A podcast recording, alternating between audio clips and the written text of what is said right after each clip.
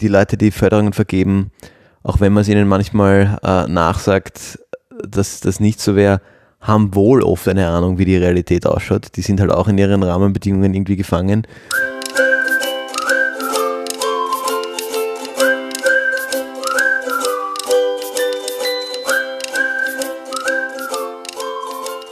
Hallo Gregor. Hallo Fabian. Hallo liebe Zuhörende zu unserer 51. Folge von Gemeinwohlgeplauder. Wie schon oft oder öfter das Thema Funding, äh, das wir schon öfters bearbeitet haben, haben wir uns das heute wieder vorgenommen. Ähm, und wie auch schon oft haben wir uns diesmal bestimmte Rollen dafür ausgemacht. Äh, Rollen, die auch unseren, ich sag mal, unseren, unseren Hauptjobs entsprechen. Und zwar möchten wir heute über einen ganz bestimmten Artikel äh, sprechen von der Website äh, nonprofitaf.com. Und dort gibt es einen Artikel, der sich mit dem Thema Funding auseinandersetzt, und zwar Anträge für, für äh, Funding. Ich sage es gleich, wir werden dieser Antrag, äh, dieser, dieser ähm, Beitrag ist auf Englisch, das heißt, wir werden ein bisschen in den Sprachen switchen. Deshalb gleich in dem Beispiel. Gleich, ja. gleich im Beispiel eingebaut. genau. Äh, Greg, magst du vielleicht zwei Worte vorweg sagen zum Thema ähm, Funding, Proposals? Wir haben es ja immer wieder schon angeschnitten. Wir hatten mal die Folge immer einreichen. Genau, die ist jetzt schon vier Jahre die her. Ist vier Jahre her, Wahnsinn. Und ähm, wir haben sie uns beide nicht angehört in der Vorbereitung. Ich würde aber empfehlen, allen, die hier jetzt zuhören, entweder die Folge jetzt zu hören oder danach und uns gerne dann damit konfrontieren, ob wir uns heute vehement widersprechen. Du meinst, es ist völlig klar, dass wir uns widersprechen. Die Frage ist Vehem die Vehemenz, in der wir uns widersprechen. Ich, ich, ich habe keine Ahnung. Ich bin über diesen Artikel gestolpert und äh, musste genauso laut lachen wie du, als du ihn dann bekommen hast.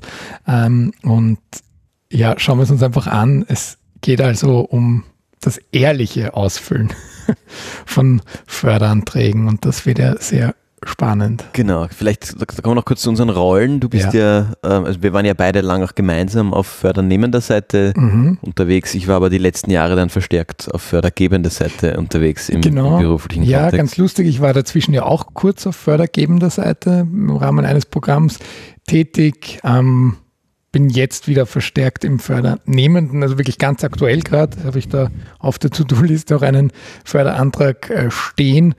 Ähm, Sprich, das sind alles sehr, sehr echte Reaktionen von uns, ohne dass wir da jetzt auf irgendwas tiefer eingehen werden. Das heißt, ähm, erwartet jetzt nicht, dass wenn wir etwas erzählen, dass es irgendwelche Rückschlüsse geben kann an, an echte Einreichungen. Nur so viel gesagt, wir haben in unserem Leben schon echt viele Fördereinreichungen gesehen. Die allermeisten davon haben wir selbst geschrieben. Ich glaube, das gilt für dich immer noch. Das gilt für mich, glaube ich, nicht mehr. Ich habe hab in, in meiner Zeit bei der FFG ah, so stimmt. dermaßen viele Anträge gelesen. Stimmt, das waren echt viele ähm, Anträge. Ähm, also da, da habe ich sicher, hat sicher die, die äh, Anzahl der empfangenen und, und gelesenen Anträge, die ich nicht selber geschrieben habe, die der selbstgeschriebenen wohl doch deutlich überholt. Ja, Wahnsinn, aber dann reden wir jetzt wirklich von mehreren hundert Förderanträgen, wenn nicht sogar einen vierstelligen also, Zahlen, mit denen wir kombiniert in unserem Leben schon zu tun hatten. Und ich glaube, das haben wir eh auch vor vier Jahren gesagt. Ähm, ich ich zähle zum Beispiel nicht mit, wie viele äh, Förderanträge ich bewilligt oder abgelehnt bekommen habe. Ich würde sagen, das Verhältnis ist auch bei jemandem, äh, wie mir, wo ich oft angesprochen werde von Leuten, hey, du hast doch schon so oft erfolgreiche Förderanträge gestellt, trotzdem mindestens 50-50, wenn nicht sogar mehr Ablehnungen als, mhm. als Zusagen und das auch nochmal verstärkt zu dem, was wir in der Folge immer einreichen gesagt haben, das gehört auch dazu. Und diese Faustregel, die ich damals erwähnt habe, die aus dem Fundraising kommt, dass auf neuen Absagen eine Zusage kommt, die ist jetzt vielleicht eher im privaten Bereich anzutreffen, aber die ist auch, wenn man um Förderungen ansucht, einem gar nicht so schlecht. Also ich würde sagen, aufgeben für sein Projekt Förderungen ansuchen, frühestens nach der neunten Absage. Meinst du, wenn ich zum ersten Mal unterwegs bin, ein, ein Projekt einzureichen? Ja, wenn ich jetzt ein neues Projekt, eine Projektidee mhm. habe, ich finde das total schade, wenn man ähm, das einmal irgendwo bei einem passenden Call einreicht, dann kriegt man eine Ablehnung und sagt, okay, dann ist das Projekt für mich auch gestorben. Mhm. Vielleicht und dann nochmal den Exkurs zu unserer, zu unserer Folge immer einreichen, was, was ja auch unser Learning war und was ich nochmal mehr und vehement verstärken äh, möchte aus fördergebenden Sicht alle Einreichungen haben in der Regel eine Zielsetzung, aus denen ergeben sich auch die Kriterien für eine, für eine Förderung. Und eine Ablehnung heißt deshalb nicht zwingend, dass das eingereichte Projekt Nonsens ist oder überhaupt nicht förderwürdig. Es heißt in der Regel nur, dass es nicht in diese Förderkriterien hineinpasst. Das war auch in meiner FFG-Erfahrung.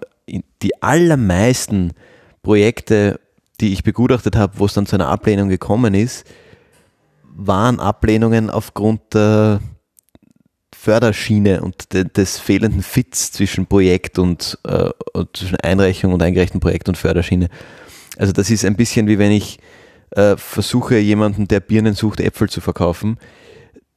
Dann habe ich vielleicht wirklich großartige Äpfel, aber die Person interessiert sich halt gerade für Birnen. Äh, das heißt, ich unterstreiche das nochmal, was du sagst, eine Ablehnung ist nicht automatisch eine Validierung oder, oder, oder Entvalidierung des eingereichten Vorhabens per se. Und auch da noch einmal verstärkt der Aufruf, nehmt das Angebot immer an, wenn ihr gefragt werdet, möchtest du Feedback zu deiner abgelehnten Einreichung? Weil man glaubt ja gar nicht, wie viel da dahinter steckt, auch hinter einer abgelehnten Einreichung. Es ist ganz selten so, dass Projekte wirklich an Formalkriterien scheitern. Und auch das wird dir meistens ziemlich genau gefeedbackt. Da wird nicht gesagt, dein Projekt wurde abgelehnt aus Formalkriterien, sondern dein Projekt wurde abgelehnt aus folgenden Formalkriterien, äh, aufgrund folgender Formalkriterien. Und wenn das Projekt äh, abgelehnt wurde, weil es eben nicht die gewisse Punktzahl erreicht hat oder nicht hoch genug platziert war oder eben nicht genau zum Programm, zur Ausschreibung gepasst hat, dann immer das, das Feedback annehmen, weil oft kriegt man dann äh, Feedback, das einem zu verstehen gibt, okay, es gibt eine ganz andere Ausschreibung da draußen, wo ich schon sehr nah dran bin mit meinem Projekt, dass das passend ist. Und es ist oft auch so, und so habe ich eigentlich auf, immer, wenn ich auf fördergebender Seite war, es erlebt, dass die, die Leute, die sich damit befassen, die, die solche Fördercalls aufsetzen, ausschreiben und äh, dann letztlich auch die, die Beurteilung vornehmen, die sind einem in der Regel wohlgesonnen. Also das sind jetzt nicht die boshaften Gönner, die da irgendwie äh, nach also im, im, bösesten Sinne urteilen und werten, sondern die versuchen eh ähm, äh, möglichst im Sinne der, der Einreichenden zumindest zu kommunizieren und möglichst klar zu machen, warum eine Einreichung jetzt nicht geklappt hat oder eine Förderung nicht geklappt hat und woran es gehabt hat. Also das ist, normalerweise ist da viel Goodwill drinnen. In diesem Sinne danke ich dir sehr, Fabian, dass du dich auch auf diese Folge einlässt, weil die Fördergebenden kommen da jetzt bei diesen zwölf Beispielen nicht sehr gut äh, weg, aber ich glaube, das wird für uns beide ein großer Spaß, das jetzt durchzugehen. Ich freue mich sehr drauf. Fangen wir an. Es sind zwölf Fragen, glaube ich, gell? Genau. Und ähm, dieser Blogartikel basiert auch auf einem Gespräch zwischen zwei äh, befreundeten Kollegen, Kolleginnen, kommt da gar nicht so raus äh, im Englischen. Und die ähm, haben sich einfach Gedanken gemacht über die typischen Fragen in äh, Ausschreibungen für Non-Profits und ähm, gehen die einfach Schritt für Schritt durch und wir lesen jetzt jeweils lese, je, lesen jetzt jeweils vor, was Sie vorschlagen und dann besprechen wir das. Okay, nachdem du der Fördergeber bist, würde ich dich bitten, dass du die Frage stellst und ich gebe die Antwort. Achtung, wir wechseln auf Englisch. What is innovative about your program design? ich freue mich schon über das Wort Innovation zu sprechen. Jetzt aber die Antwort. Our program is entirely innovative.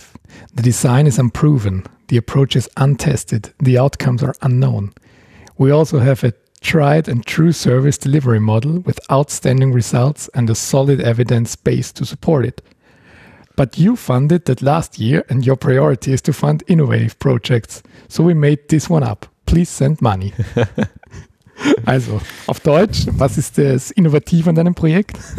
Und was Sie schreiben würden, wenn Sie ehrlich sein dürften, ist, ähm, dass das neue Projekt natürlich komplett innovativ ist. Warum? Weil sie es jetzt extra für diese Ausschreibung erfunden haben. Und warum müssen sie das machen?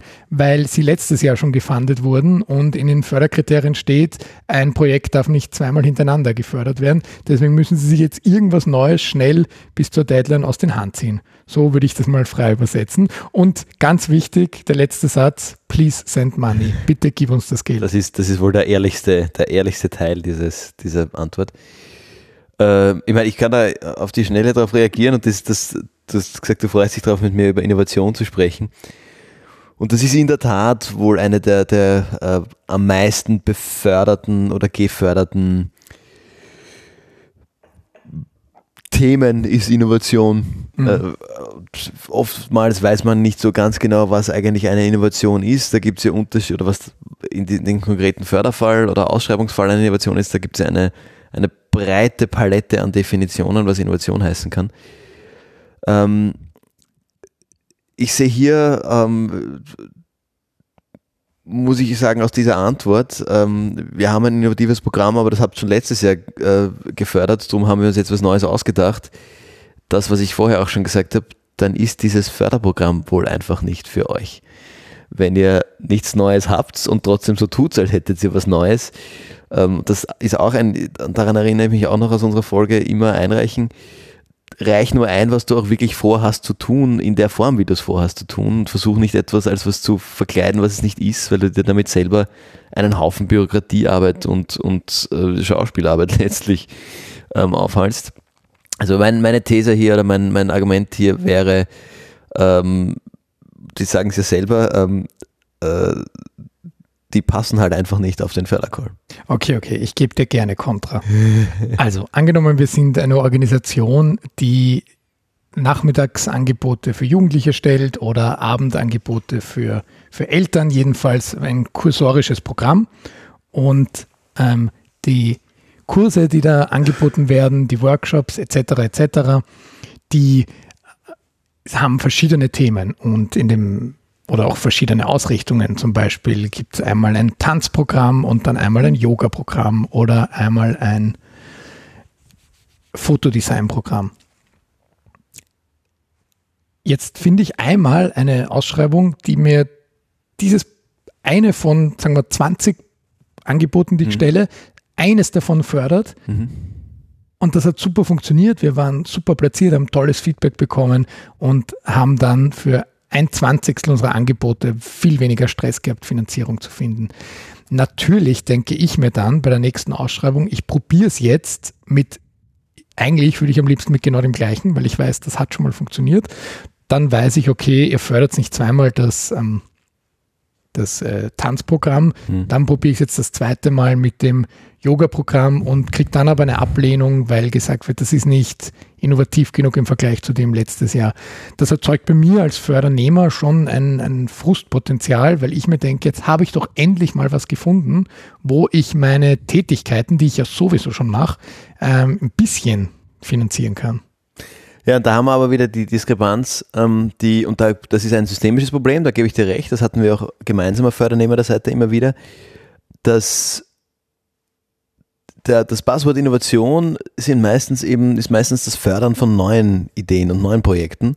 Und was aber am meisten gebraucht wird, ist Strukturförderung von mhm. bestehenden Dingen. Ja. Und das passt halt nicht zusammen. Äh, da verstehe ich den Frust insofern, als dass es einfach eine, ein fehlendes Angebot gibt ähm, in deinem Beispiel. Die bräuchten eigentlich Strukturförderung von irgendwoher äh, und reichen dann halt bei einer Innovationsförderung ein. Und einmal geht das durch, ein zweites Mal geht es dann nicht mehr durch und würden und vermutlich hätten das die, die Fördergebenden eh auch gecheckt in dem Fall, hm. aber würden sie es genau nehmen, hätten sie es beim ersten Mal auch nicht durchgehen lassen dürfen, weil es ja schon länger da ist und keine, keine Innovation per se. Interessante Sichtweise. Ich gebe jetzt ein, ein Beispiel, äh, wo es auch um den Begriff Innovation ging. Am ich sage jetzt nicht dazu, ob das vor kurzem war oder vor zehn Jahren. Jedenfalls ähm, ging es um eine Einreichung von mir, die abgelehnt wurde. Und ich hatte dann, habe dann das Feedback bekommen und da wurde gesagt, ein Jurymitglied hat euch sehr niedrig bewertet bei der Innovationsfrage mit dem Argument, es gibt doch schon genug andere Organisationen, die ähnliche Projekte umsetzen. Mhm. Und damit wurde unsere Einreichung ähm, als wenig innovativ äh, bewertet, ähm, obwohl die anderen Organisationen, die ich erstens nicht kenne und auch nicht, noch nicht identifiziert habe, hätte mich sehr gefreut, wenn die mir genannt worden wären, ähm, sondern die haben auch nicht eingereicht und, und oder gewonnen. Das heißt, es haben Hausnummer 10 Projekte eine Ablehnung bekommen mit dem Argument, es haben noch neun andere die gleiche Idee eingereicht. Das ist das Geschichtel, was ich mir überlege. Was du dir überlegst, ja. Genau. Also ja, ich meine, da muss ich auch wieder sagen, äh, nur weil noch niemand in meinem Feld bei dieser Förderung finanziert wurde, heißt ja nicht, dass diese Förderung mich als innovativ fördern muss. Wenn jetzt ein, eine neue Förderschiene ausgeschrieben ist mhm. für innovative Mobilität äh, und Mercedes reicht ein mit ihrem ganz normalen Benziner, sind es halt die ersten, die mit einem Benziner einreichen. Das ist aber nichts Innovatives, das gibt schon lang. Nur weil sie die ersten sind, die einreichen, die Fördergebenden denken ja auch größer als nur in ihrer Fördersicht. Die sehen ja auch ein bisschen mehr als die Liste an Anträgen, die bis jetzt reingekommen ist. Also da, da finde ich, muss man auch ein bisschen den, den Bigger Scope hier im, im Blick behalten. Mm. Und ich, also wenn ich den Innovationsbegriff in einer Förderung auslege, dann und mich nur auf die schon bei mir geförderten Tätigkeiten beschränke, habe ich Innovation, oder ist, ist, die, ist für mich die Frage, was ist denn die Zielsetzung hinter einer Innovationsförderung? Weil letztlich geht es ja doch bei allen diesen Förderungen darum, sei das jetzt sozial, gesellschaftlich oder technologisch, geht es, wenn Innovation draufsteht, darum, irgendwie was Neues zu fördern, was es noch nicht gab vorher.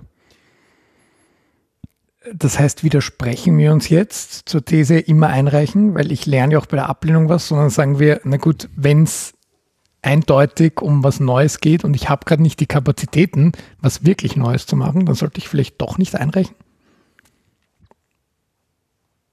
Guter Punkt. Ich meine, wenn ich von vornherein schon weiß, mit welchem Ablehnungsgrund ich abgelehnt werde, ist die Frage, ob mein Lernpotenzial aus einer Ablehnung besonders hoch ist.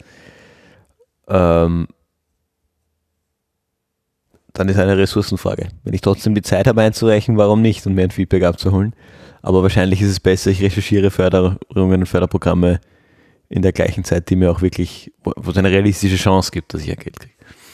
Ich tue mir jetzt etwas schwer ähm, und ich glaube, das ist doch zu Recht der erste Punkt in dieser Liste mhm. von zwölf, weil halt wirklich die aller, allermeisten Förderungen, die in Europa ausgeschrieben werden, auf diesem Innovationsaspekt beharren.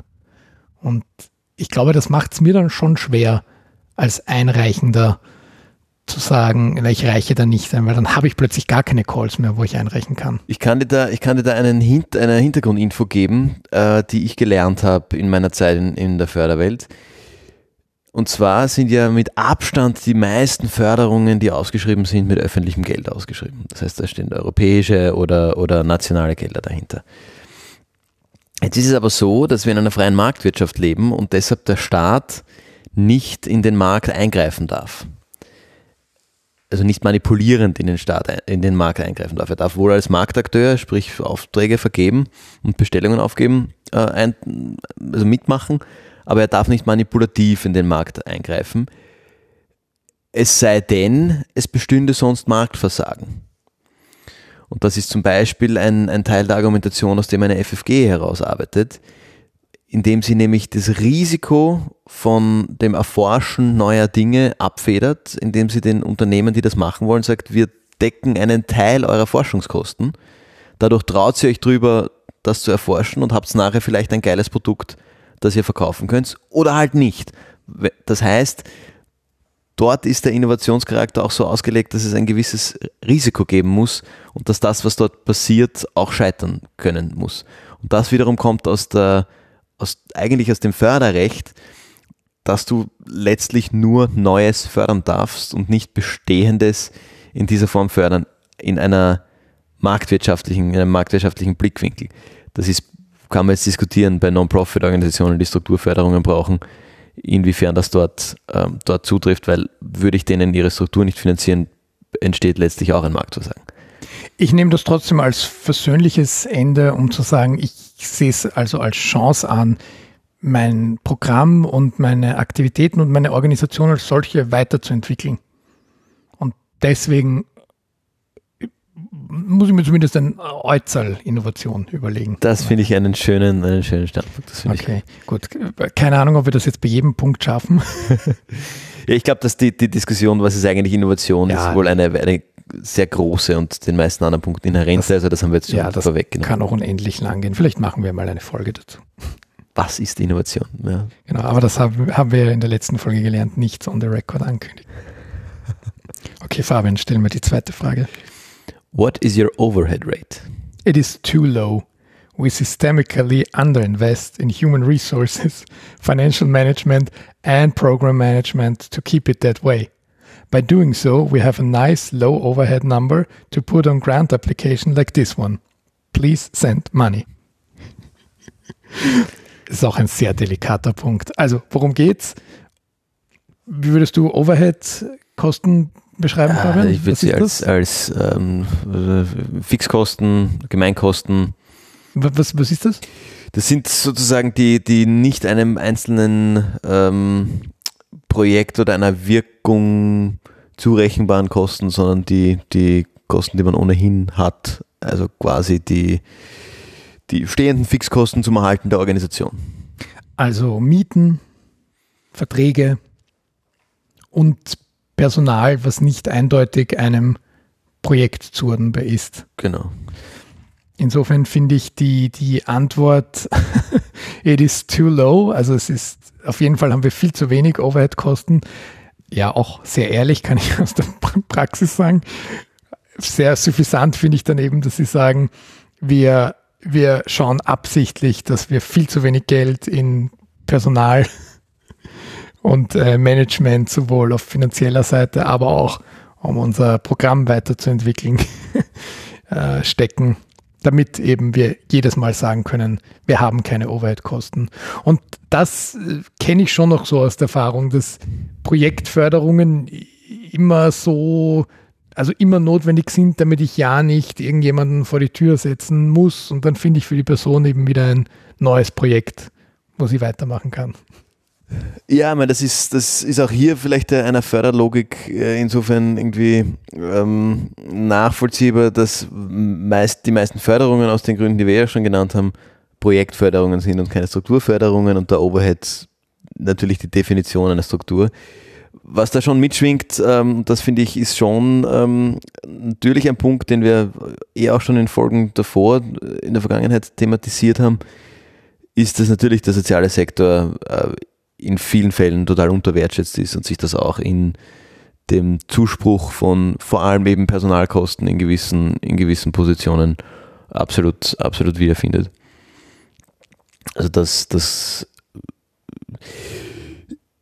ich sehe auch hier so ein bisschen die, die, die, das Missverständnis, dass Projektförderungen ausgeschrieben werden und sie als Strukturförderungen äh, missbraucht werden wollen, sozusagen, oder dass, dass Antragstellende sie als, als Strukturförderung äh, beantragen.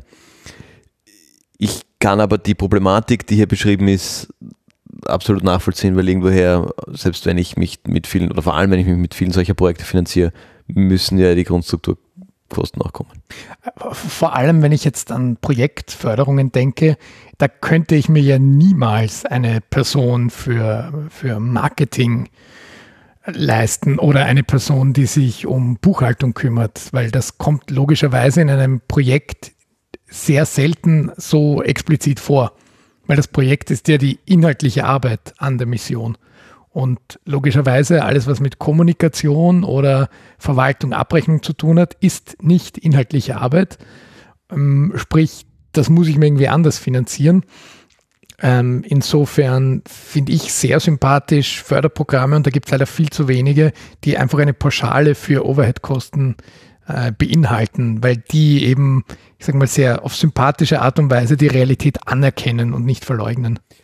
Genau, das, und das ist genau ein Punkt, finde ich, den man, den man äh, sehen kann oder dass die Leute, die Förderungen vergeben, auch wenn man es ihnen manchmal äh, nachsagt, dass das nicht so wäre, haben wohl oft eine Ahnung, wie die Realität ausschaut. Die sind halt auch in ihren Rahmenbedingungen irgendwie gefangen. Und ich hatte es schon auch, ähm, dass ich, dass ich Kollegen, Kolleginnen immer wieder äh, erlebt habe, die sagen, ja, diese Kostenstellen sind grenzwertig, weil sie eigentlich versteckte Gemeinkosten sind. Wir glauben aber an die insgesamte Idee des Projektes und es schmälert hier nicht weder den Innovationscharakter noch den, den eigentlichen Wirkungscharakter von diesem Projekt, den wir mit dem Förderprogramm erreichen wollen. Drum lassen wir ihnen das durchgehen, weil wir wissen eh alle ganz genau, dass die das brauchen und im schlimmsten Fall kürzen wir sie raus und sie machen das ganze Projekt nicht.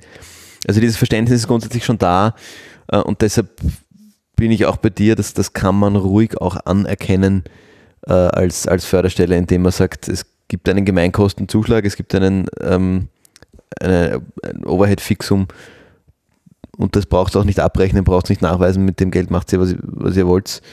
Äh, und wenn ihr es nicht für eure Overheads ausgebt, ähm, sondern drum essen geht, ist es euer Problem, wo ihr eure Overheads dann herkriegt kenne ich derzeit zwei Modelle. Das eine ist ein prozentualer mhm. Satz an den Realkosten gemessen.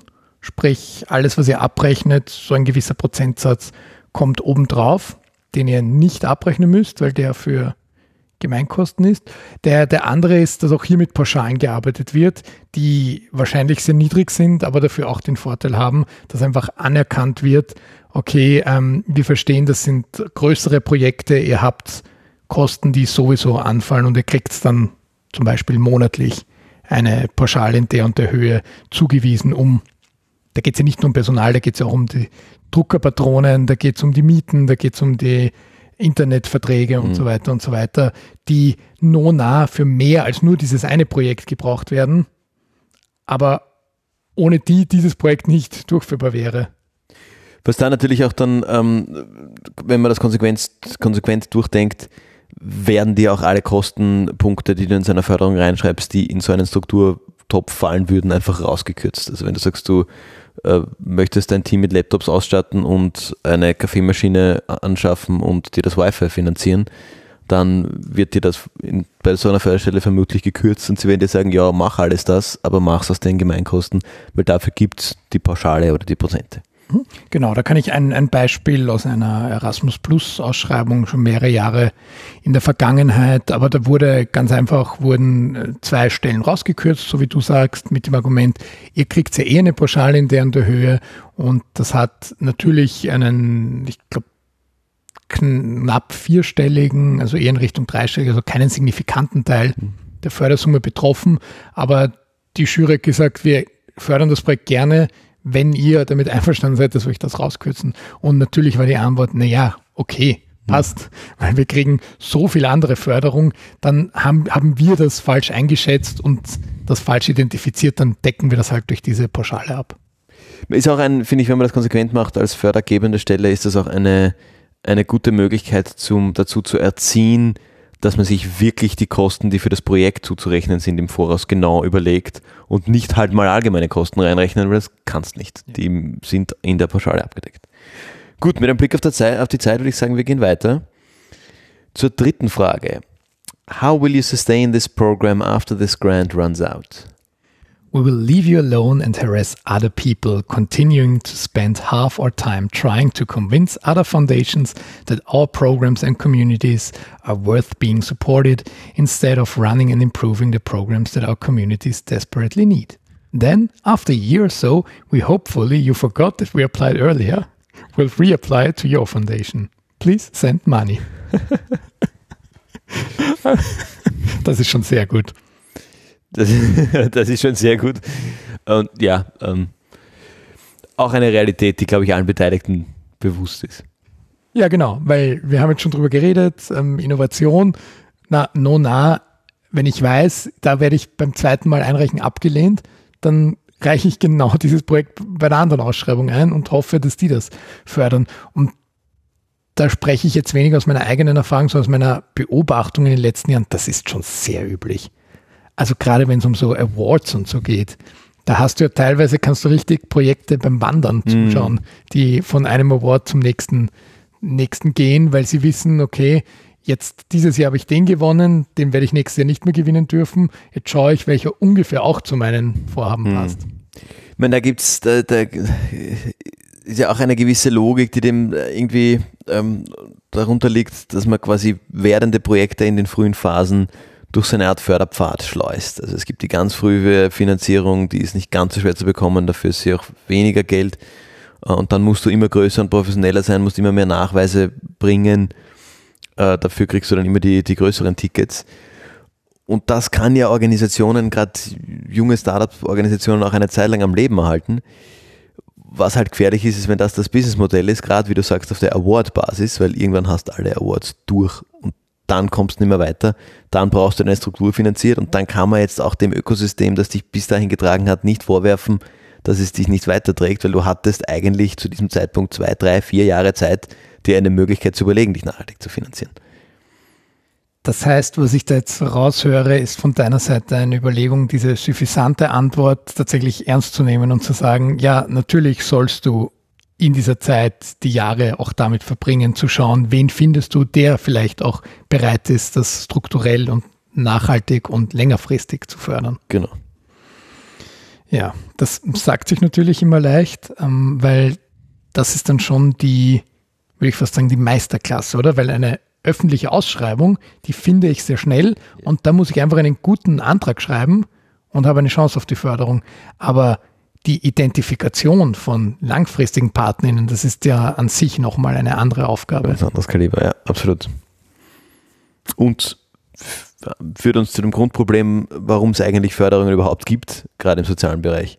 Dass es halt relativ wenig äh, Institutionen gibt, die für die Struktur von Non-Profit-Organisationen ihr, ihr Geld ohne eine direkte Gegenleistung hergeben, sondern einfach nur an Spaß und der Freude und weil sie daran glauben, dass sie die Welt besser machen wollen. Gibt es viel zu wenige, ist wichtig, aber das ist so ein bisschen die, die Schwierigkeit, aus der heraus wir überhaupt Förderungen brauchen. Ja, wie du sagst, gibt viel zu wenige. Ich habe oft den Eindruck, die gibt es gar nicht. Also wenn ihr so jemand seid, äh, meldet euch gerne gregor.gemeinwohlgeplauder.org. Ich, ich habe sehr viele Projektideen. Es gibt auch die, die E-Mail-Adresse fundraising.gemeinwohlgeplaudert.org.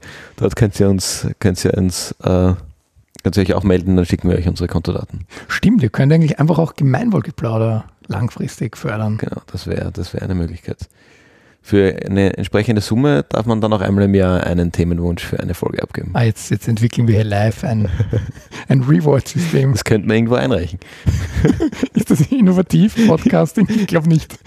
2023. Eine innovative Funding-Methode für Podcasting. Ah, ich glaube, da wurde auch schon alles durchgespielt. wenn wir es gut framen. Unklar. Okay, wir kommen zur vierten Frage. How does your organization partner with other organizations in this area? we have an unwritten agreement to sign desperate last minute letters of support for one another for grant proposals like this one. Once a while, we go out drinking together, especially when we don't get grants like this one. Please send money. Also man kriegt aus dieser Frage mit, dass diese Person wohl auch ähm, Erfahrungen mit EU-Funding hat, oder? Ich habe auch an EU-Funding gedacht, ja. Also wir haben in unserem Leben schon sehr viel EU-Funding gemacht und es ist erstaunlich, wenn man da einmal eintritt in diese Welt, wie viele E-Mails man in der Woche der Deadline eine Ausschreibung bekommt mit, wollt ihr nicht dabei sein, einfach nur unterschreiben. Ja, ja, ich bin da auch auf einigen solchen, solchen Listen. Ja, und man fragt sich immer, wie bin ich auf diese Liste gekommen? Ich, ich kenne dich nicht. Ja, genau. Ja, ich, ich kenne auch die andere Seite, wenn du mit Leuten sprichst, dann oder herumschreibst zu möglichen Projektideen, kommt immer gleich unten, wir sind sehr schnell im Last-Minute Partnership Agreement unterschreiben. Und teilweise sogar mit Zeitangaben. Wir brauchen unter 48 Stunden, um zu unterschreiben. Wir brauchen maximal 72 Stunden. Wir können in 8 Stunden eine Unterschrift schicken. Ja, wir hatten ja auch schon öfters den Verdacht, dass sich Organisationen wirklich so durchfinanzieren, dass die mit fertigen Projektanträgen mhm die einfach an unendlich viele Partnerinnen schicken und dann je nachdem, wie viele sie da finden, last minute, dann einreichen oder nicht. Ja, ja. Ja, ansonsten bei dieser Antwort natürlich sehr lustig. I once a while we go drinking together, especially when we don't get grants like this one. Und wieder das obligatorische Please send money. Vielleicht noch einen, einen Nachsatz dazu. Also die, das bei den EU-Partnern ist genau das, weil das ist ja auch ein bisschen die Idee hinter der EU. Macht es doch Partnerschaften quer durch Europa völlig wurscht, wer mit wem, solange es irgendwie eine neue Partnerschaft ist oder eine starke Partnerschaft ist.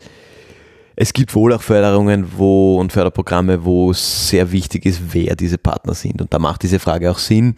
Äh, und da, da also da ähm, brauchst du auch mehr als, als so eine Tiefe, um überhaupt so ein Projekt zu entwickeln. Also wenn du ach, ich sage jetzt irgendwas, ja, ein, eine medizinische äh, Leistung entwickelst, die in Krankenhäusern zur Anwendung kommt und du hast noch nie mit einem Krankenhaus geredet, wirst du schwer tun, eine, eine Förderung zu, zu akquirieren. Oder, oder noch einfacher sich vorzustellen, eine Bildungsinitiative, die ein Projekt in Schulen machen will.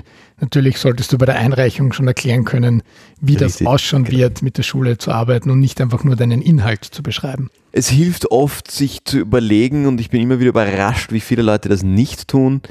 Es hilft oft, sich zu überlegen, was will denn die Förderstelle erfahren, wenn sie mir so eine Frage stellt? Warum stellen sie mir diese Frage? Und in den allermeisten Fällen gibt es einen Grund. Und wenn man sich dann sowas wie die Förderrichtlinien, die ja auch meistens offen zugänglich sind, durchliest, dann kann man sich das meistens herleiten. Ähm, also dann weiß man auch, wollen sie jetzt genau wissen, es sind diese vier Partner und Partnerinnen und die kennen wir schon so lange und jeder macht genau das. Oder wollen sie einfach, ist es eine Tickbox und du schreibst einfach rein, ja ey, gibt's. Moving on, oder? Mhm, jetzt, jetzt äh, ich, ich, eine Antwort besser als die andere, oder? Fünfte Frage. How will you use the funds if you receive this grant? We honestly, really need this grant to pay for rent and utilities and for wages so our staff can do important work and feed their families. But since you won't allow your funds to be used for those things, we will say that your grant is paying for whatever you will actually fund, then get other funders or donors to give, and then tell them that their money is paying for the stuff that they want to fund. We will ultimately waste hundreds of hours every year trying to figure out who is paying for what, hours that could be used to deliver services. Please send unrestricted money. Ja, da sind wir jetzt wieder genau bei dem Punkt. Projektförderung, die für Strukturfinanzierung abgerufen wird. Ja, wobei äh, jetzt mein, mein Einblick aus fördernehmenden Sicht, es ist schon schwierig, ähm, die, also dieser Begriff Doppelförderung, der, den begegnest du ja relativ schnell. Mhm. Und es ist dann schon sehr schwierig zu schauen, wenn ich ein kleines Team von einer Handvoll Leuten bin, dass ich ja nicht bei einem bei einem Projekt mehr oder weniger Stunden, die ich abrechnen kann, investiere und wie das dann ausschaut, ähm, weil realistisch das auseinanderzuhalten, ob ich jetzt bei einem Wochenmeeting zehn Minuten über das eine Projekt oder fünf über das andere geredet habe, das, das geht im, im Alltag nicht. Das heißt, ähm, dieses äh, Splitting und Zuordnen von, von, zu Projekten was man ja in der Corporate-Welt ja ganz normal ist, dieses äh, Stunden zuschreiben zu Kostenstellen oder Projekten. Also jeder Anwaltskanzlei hm. könnte anders gar nicht funktionieren. Das ist halt in einer kleinen Non-Profit wirklich überfordert und das kommt so ein bisschen da auch, auch raus, weil es, es macht ja niemand böswillig. Das ist ja ganz wichtig festzuhalten, was auch bei dieser Antwort mitkommt. Keiner reicht das gleiche Projekt an drei Stellen ein, weil er irgendwen betrügen will, sondern manchmal passiert es, dass ähm, für zwei verschiedene Projekte gleiche Vorarbeiten zu tun sind. Und dann wird es halt wirklich schwierig, weil man will ja auch niemanden betrügen.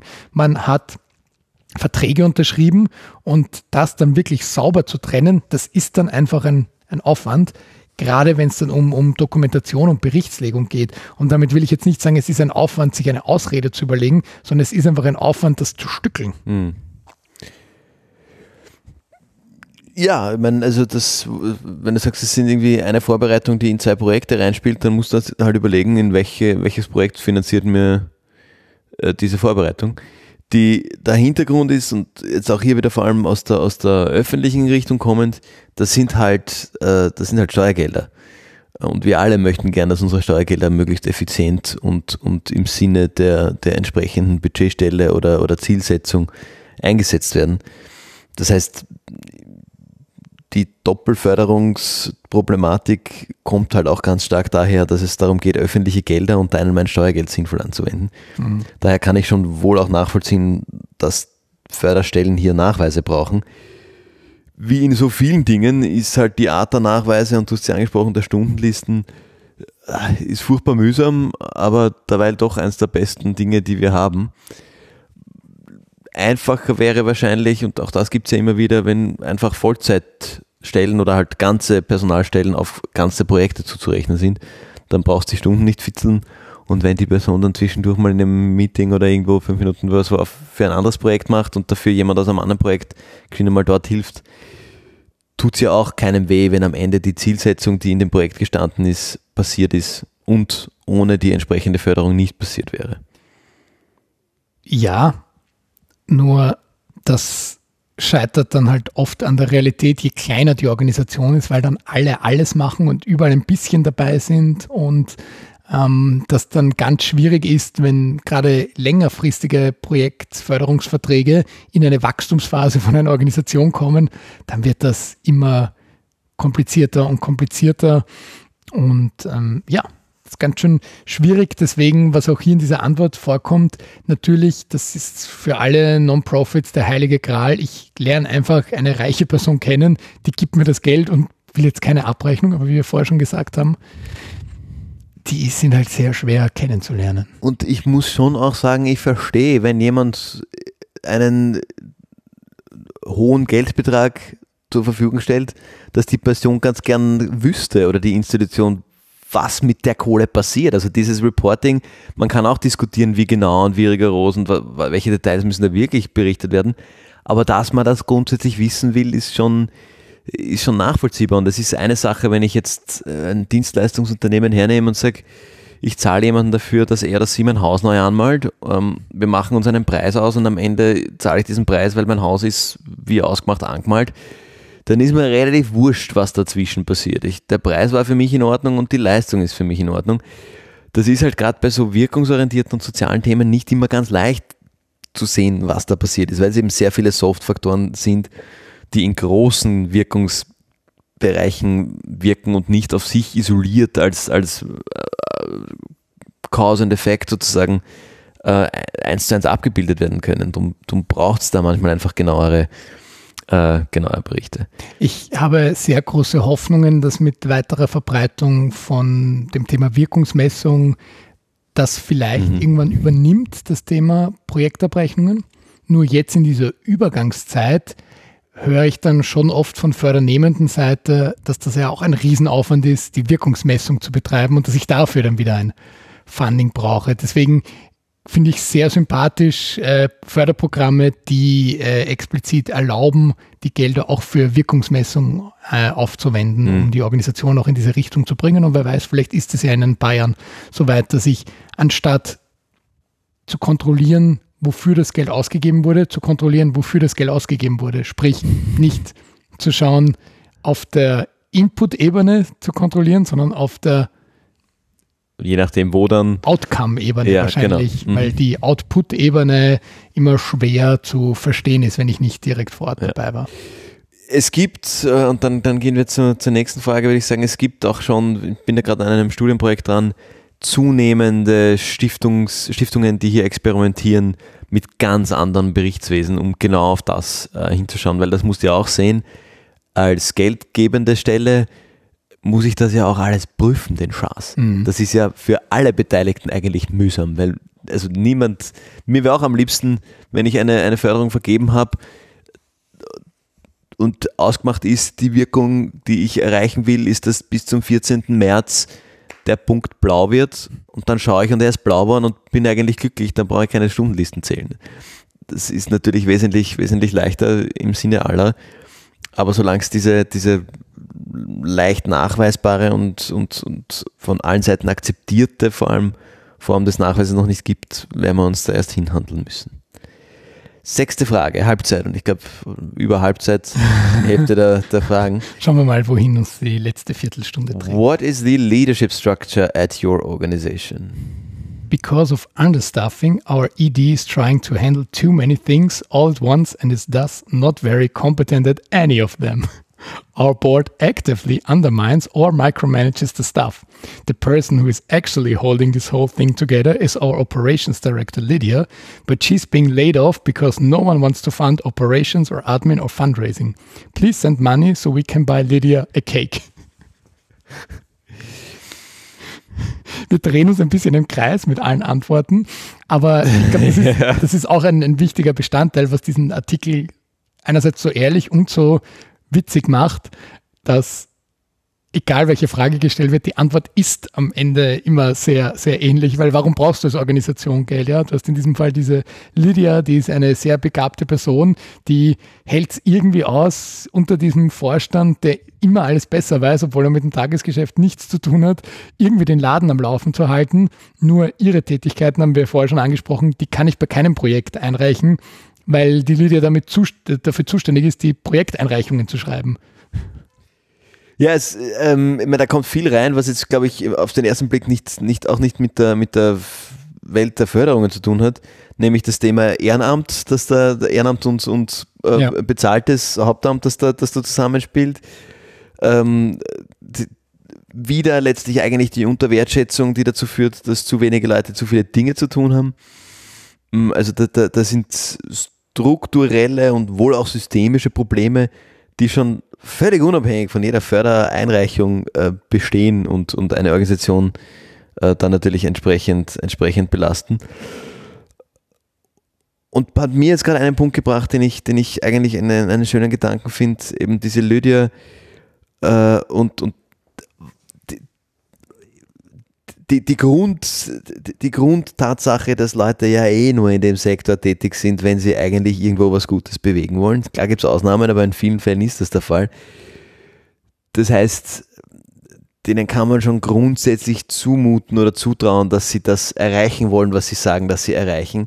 Sprich, wenn du der Lydia ähm, statt blöden Fördereinreichungen einfach einen Batzen Geld geben würdest, wird sie wohl nicht nur Kuchen drum essen, sondern wird halt schauen, dass sie die Organisation in die Wirkungsrichtung weiterbringt, in die sie sie gerne haben möchte, an der sie arbeitet. Also das äh, wohl auch ein Grund, wo ich sehr gut verstehen kann, wo, wo viel Frust herkommt, dass man sich eh schon irgendwie auf ein niedrigeres Gehalt einigt, dass man das woanders kriegen könnte. Und da haben wir auch schon oft drüber gesprochen. Und dann außerdem noch wesentlich mehr Einsatz bringt, als man für einen vergleichbaren Job woanders für mehr Geld bringen würde, äh, weil man halt an die Sache glaubt. Und dann muss man auch irgendwie sich, sich rechtfertigen dafür, dass man, dass man dazwischen doch irgendwie jemanden braucht, der einem die Lohnverrechnung macht. Also da, da, da ist ein Punkt für Frust da. Ja, und wohl auch vielleicht ein, ein Grund für oft fehlende Professionalität in, in solchen Organisationen, weil sich das viele Leute einfach nicht antun. Und das finde ich auch sehr sympathisch an der Antwort wir wollen eher nicht jetzt ein fürstliches Gehalt aus der Privatwirtschaft zahlen. Es wäre schon mal gut, wenn wir uns irgendwie erkenntlich zeigen können. In dem Sinne, wir kennen auch eine echte Lydia, die in einem Non-Profit großartige Arbeit leistet. Wir senden liebe Grüße und hoffen, dass du diese Woche genug Kuchen bekommen hast. Siebte Frage. How will your organization align with eckige Klammer, so and so latest innovative system change effort, eckige Klammer zu. Also, worum geht's? Ist halt irgendwas Aktuelles. Was, was wäre es im Moment? So Peace Building oder sowas, oder? Ist es im Moment? Dann vor drei Jahren was Climate Change, Environment. Genau, was man ja. gerade in den Nachrichten liest. We won't because we're doing different stuff and because we barely get enough funding to survive, much less actually attend the billions of meetings and do all the work involved in aligning with this effort that has been sucking up all the funding in the region.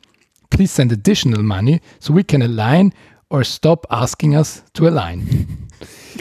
Das ist, finde ich, ein, ein äh, wahnsinnig spannender Punkt, ja. äh, weil auch darüber haben wir, glaube ich, schon mal gesprochen und ich habe es vorher auch gesagt, Förderagenturen haben ja ihre eigenen Ziele und mhm. wollen diese auch erreichen und fördern deshalb. Äh, und das ganze Konzept Förderung ist in der Regel sehr langfristig äh, orientiert. Sprich, jetzt auf das, auf das latest Buzzword aufzuspringen und auf einmal aus, das aus allen Förderanträgen raus haben zu wollen, also, also in allen Förderanträgen drin haben zu wollen und, und raushören zu wollen, äh, ist nicht zielführend für eine Organisation. Also ich nenne ein ganz konkretes Beispiel. ähm, mein aktueller Arbeitgeber, die Sinnbildungsstiftung, ist eine Förderagentur im Bildungsbereich. Und als letztes Jahr der Ukraine-Krieg ausgebrochen ist, kam kurz die, die Idee auf, wir müssen da doch was machen. Woraufhin ich mich eingeschaltet habe und gesagt habe, liebe Leute, es ist furchtbar, was dort passiert, aber das ist nicht unsere Aufgabe. Wir können nicht, abgesehen davon, dass wir es eben in unseren Statuten gar nicht dürfen, etwas in der Ukraine finanzieren, was zudem in der Akutnothilfe kein Bildungsthema hat. Diese Dinge sind wichtig und die brauchen Geld und die brauchen Unterstützung und die brauchen das schnell. Aber wir sind nicht die Stelle dafür. Wenn wir anfangen, solche Dinge zu tun, dann sind wir irgendwie auf einmal das Eichhörnchen, das mal hier läuft, mal da läuft und haben eigentlich selber keine Förderstrategie mehr. Das heißt, ähm, aus allen Punkten, die da bis jetzt kamen, ist das für mich der valideste und stärkste und in manchen Fällen auch üblichste Kritikpunkt an, an Förderagenturen. Also ich sehe die Aufgabe von, von Förderstellen eben nicht nach dem schnellsten Passwort zu laufen. Man kann sich wohl nach gewissen Trends innerhalb eines gewissen Bereichs richten. Also wenn wir jetzt eine neue Ausschreibung im Bildungsbereich machen, dass wir uns anschauen, was ist denn genau jetzt gerade im Bildungsbereich ein großes Thema, bevor wir die Ausschreibung schreiben. So, solche Sachen machen schon Sinn, aber jetzt auf einmal zu sagen, gut, wir wollen jetzt unbedingt Krypto dabei haben, weil es halt ein Passwort ist, die Brücke schlage ich nicht, das verstehe ich nicht, aber es gibt wohl genug, die sich ein bisschen so, so nach dem Wind richten. Ja, ich kann aus fördernehmender Sicht sagen, nimm es gern als ähm, Inspiration, um dein Projekt vielleicht wirklich aktuell in eine gute Richtung zu entwickeln, aber wenn dir partout nichts einfällt, dann ist es vielleicht wirklich nicht die richtige Ausschreibung für dich. Oder auch, wenn es ein Optional-Punkt ist, der nur Bonuspunkte gibt, dann vielleicht da tatsächlich ehrlich zu antworten kommt tatsächlich oft sehr sympathisch. Also wenn solche Fragen sind und die Antwort ist, haben wir nicht, ähm, weil so also ein bisschen, weil das nicht unser Fokus ist, unser Fokus ist was anderes und solange dieser Fokus in die Förderschiene grundsätzlich reinpasst, ist es deshalb kein K.O.-Kriterium, sondern kann auch ähm, vertrauensfördernd sein. Wir gehen weiter. What are other sources of potential funding for this project? Here below are a bunch of other foundations we are applying to. We are not very confident in many of them, but we figure that the more names we list, the better it makes us look. Some of the foundations won't invest until other foundations make a first move. Please be the one to stop this game of funding chicken by sending money first. Ja, äh, einfach möglichst viele Namenlisten kann tatsächlich in meinen Augen auch ein Nachteil sein, mhm. weil das ist der Begriff der Additionalität, der auch immer wieder kommt in der Förderung. Wir müssen als fördergebende Stelle eigentlich den Anspruch haben, dass wenn wir nicht fördern, das nicht passiert, weil sonst ist unsere Förderung ja eigentlich wertlos. Ja. Das heißt, die, äh, hier möglichst viele andere Geldgebende aufzulisten, die und nämlich so zu, zu verkaufen, ein bisschen, als wären sie schon äh, wahrscheinlich zugesagt, ist schwierig. Gleichzeitig sehe ich wohl auch den, ähm, den Punkt des, des Funding Chicken und irgendeiner muss den ersten Schritt machen. Dafür gibt es halt dann, oder sollte es geben, und oft gibt es ja auch sehr bewusst frühphasige äh, Risikogeldgebende, die, die auf sowas einsteigen. Ähm, ist aber eine Situation, eine Herausforderung, ein Problem, das, das ich mir gut vorstellen kann, und wo ich auch glaube, wenn man sagt, wir waren schon dort und wir waren schon dort und haben dort schon Geld gekriegt, ein bisschen, was du mit den Awards vorher angesprochen hast, mhm.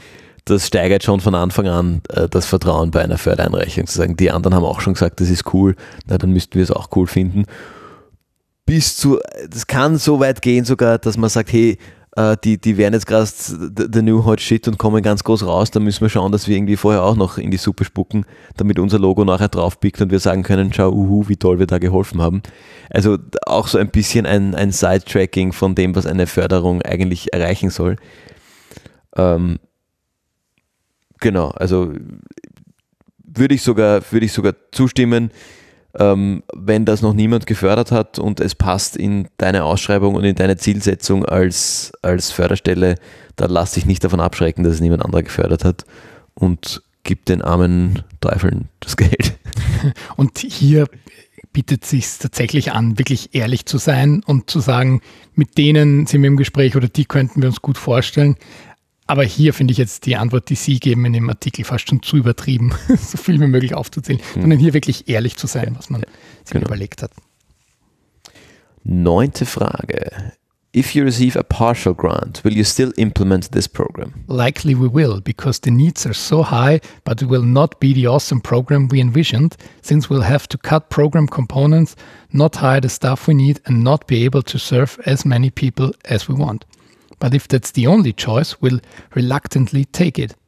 Then, on some nights, we'll stay awake, staring at the ceiling, crying a single tear that streaks down our worn faces, lit by the moonlight. Imagine what could have been. Please send money. Ich glaube, da müssen wir nicht viel hinzufügen, außer eine kurze Übersetzung, Interpretation. Wir nehmen jeden Cent, den ihr uns gebt und passen natürlich das Projekt entsprechend an, aber wir werden hin und wieder traurig darüber sein, was noch hätte geschehen können, wenn die maximale Summe, die wir eigentlich angesucht haben, gefördert wurde. Und ich glaube, da hast auch du aus fördernehmender Sicht purstes Verständnis dafür, aber der Pot hat nun einmal nur ein gewisses Maß an Geld. Genau, was mir da noch dazu einfällt, was schon ein, ein Punkt ist, den man, den man, der immer wieder, ich habe es in letzter Zeit weniger wahrgenommen, immer wieder ein Ding ist, dass oft eingereicht wird mit absurden Summen in der Erwartung, sie kürzen uns eh was runter und wir können das, was wir machen wollen, eh trotzdem machen.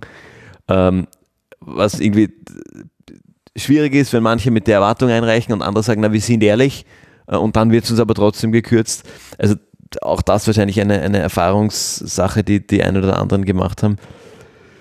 Ähm, da ist die Aufgabe in meinen Augen bei den Fördergebenden, sich wirklich genau anzuschauen, was sind die Kosten, was bringt was, was bringt nichts äh, und auch nur dann eine Teilsumme zuzusagen, wenn eine Förderung trotzdem Sinn macht. Zur Frage, ob eine Förderung trotzdem Sinn macht, damit gehen wir weiter zur nächsten Frage. äh, eine, die immer öfters kommt. How will you evaluate this program? Because we have little funding for formal process with an external evaluator, we will have Edward, our social work practicum students, design a self-report survey. At the beginning and end of the program, we'll administer the survey. We'll put in lots of numbers and percentages to make it look impressive. This is not very rigorous or valid due to selection bias, self report bias, co founding variables, and a host of other issues. But it should be enough to convince you that we have good evaluation data. Please send money so we can buy Edward a cake. Schwierig. ähm, und das, ich, auch das hatten wir, glaube ich, schon mal diskutiert. Ähm, und du hast das vorher auch angesprochen. Das ist, finde ich, ein bisschen eine Katze, die sich in den Schwanz beißt wenn ich als Fördergeber ähm, gerade bei innovativen neuen Sachen eine valide Evaluierung möchte, dann muss ich willens sein, dafür zu zahlen. Es gibt sie wohl, die neuen Programme und neuen Ideen, die sehr schnell, sehr leicht, sehr klare Erfolge nachweisen lassen. Das ist schön, ähm, wenn das so irgendwie im 0 und 1 Bereich ist. Ich kenne das aus der, aus der Impact-Investing-Welt, wo dann viele Geldgebende sagen, na gut, für sie ist es dann doch irgendwie eine Bauchentscheidung, sie könnten wohl auf die wirkliche Wirkungsmessung bestehen, aber gerade im Investmentfall, wo, wo sie auch einen Return, einen finanziellen, ähm, eine finanzielle Rendite gerne daraus hätten, können sie sich aussuchen, ist die Rendite brauchbar oder zahlen sie mit der Rendite einen, einen Wirkungsnachweis für etwas, wo sie eigentlich eh glauben, dass es funktioniert. Das ist natürlich, wenn ich jetzt eine wissenschaftliche Validierung möchte, ähm, ist, das, ist es sicher sinnvoll, ich zahle die und da gibt es dann wahrscheinlich, also gibt es auch die eine oder andere eigene Förderung dazu oder ich suche mir dazu wenn. Äh, ja, prinzipiell kann finde ich, kann man sagen, was du vorher schon gesagt hast, sofern es eine Förderschiene zulässt, zumindest die ähm, Evaluierungskosten als mögliche einreichbare Kosten als Förderstelle anzurechnen, finde ich einen guten, einen guten und gangbaren Weg und dann können sich immer noch, meistens sind ja gedeckelt die Maximalsummen, können sich die Projekte immer noch selber überlegen, die einreichen, ob sie das jetzt machen wollen oder nicht. Ich verweise an der Stelle einfach auf unsere Folge Wirkungsmessung, ähm, wo ich auch so ein bisschen die Rolle übernommen habe von demjenigen, der nicht einsieht, warum das wichtig ist. Ähm, und äh, ich bin jetzt selbst auch mittlerweile ein starker Verfechter davon zu sagen, das hebt ja auch die Projektqualität, wenn ich von Anfang an auch die Evaluierung mit bedenke. Insofern ja, es ist immer schwierig und ressourcenintensiv, aber notwendig. Frage 11. Frage 11 und das ist eine, eine so ein bisschen die, die Frage, um die es mir als Förderstelle ja eigentlich wirklich geht ähm, weil deshalb fördere ich ja eigentlich. Mhm. Äh, ich will ja, dass da, dass da die Welt äh, ein bisschen besser wird. Die Frage geht so. How will the community be transformed as a result of this grant? That's a good one. This grant is for $5,000 and people say funders don't have a sense of humor. 5K will allow us to pay for six weeks of rent, which means we can stay open and who knows what awesome stuff we'll accomplish during those six weeks. Am I right? Please add three zeros if you really want to see transformation. Finde ich, also ja, finde ich eine lustige, eine, eine lustige Antwort. Ähm, spielt auch wieder ein bisschen in die, in die Struktur versus Projektfinanzierung rein. Ähm, und auch in das Thema der grundfehlenden Wertschätzung natürlich für, für so eine Arbeit. Wobei man auch sagen muss, die ähm, auch hier habe ich schon erlebt, wenn eine äh, Förderung ausgeschrieben ist auf eine Summe von 5000 Euro und du reichst was ein, was 500.000 Euro kostet, dann bist du einfach bei der Förderschiene falsch. Genau. Ansonsten auch hier wieder Wirkungsmodell. Natürlich, auch wenn du was für 5000 Euro machst, du solltest immer darauf abzielen, auch auf eine gesellschaftliche Veränderung, das argumentieren können. Und natürlich auch die Jury denkt sich, je nach Projektgröße, wie sehr dein Beitrag ist. Aber du hast dir zumindest Gedanken über deine Theory of Change gemacht. Letzte Frage. Besides sending money, what else can the foundation do to support you? Please introduce us to other foundations so they can send money. Und ich glaube, damit ist alles gesagt und wir kommen zu den Empfehlungen. Fabian, was hast du heute mitgebracht? Was habe ich heute mitgebracht? Wo habe ich es denn jetzt? Ich habe ein Buch mitgebracht ähm, und zwar das Buch The Good Ancestor, How to Think Long Term in a Short Term World mhm. ähm, von Roman Krütznerich.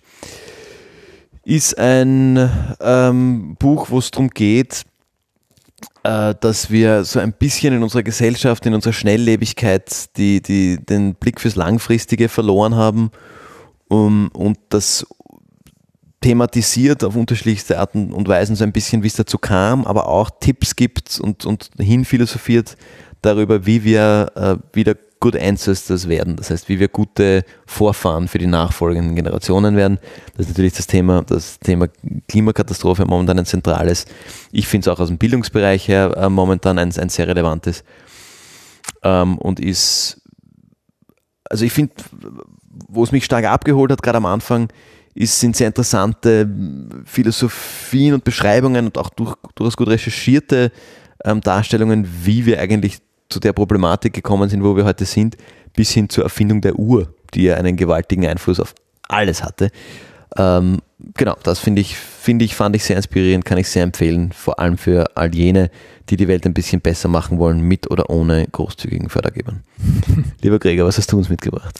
Ich plage mich selbst. Ich habe fremd gepodcastet und zwar im Podcast Neugierig von der Beyond Bühne habe ich ein Interview geführt mit einem der dort Tätigen, um so ein bisschen Behind-the-Scenes-Einblick in die Tätigkeiten eines Vereins zu geben. Und ich kann auch verraten, auch in den zwei folgenden Episoden werde ich das Gespräch führen. Das heißt, wer nicht genug von mir gehört hat jetzt in der vergangenen Stunde, kann da gleich zum nächsten Kanal weitergehen. Fabian, in Anbetracht der Zeit, äh, versuch's heute in einem Satz. Worüber haben wir heute gesprochen? Wir haben heute gesprochen über die unterschiedlichen Zielsetzungen, Bedürfnisse, Verständnisse äh, und Herangehensweisen von fördergebenden und fördernehmenden Stellen und alle Schwierigkeiten, die sich daraus für beide Seiten ergeben können.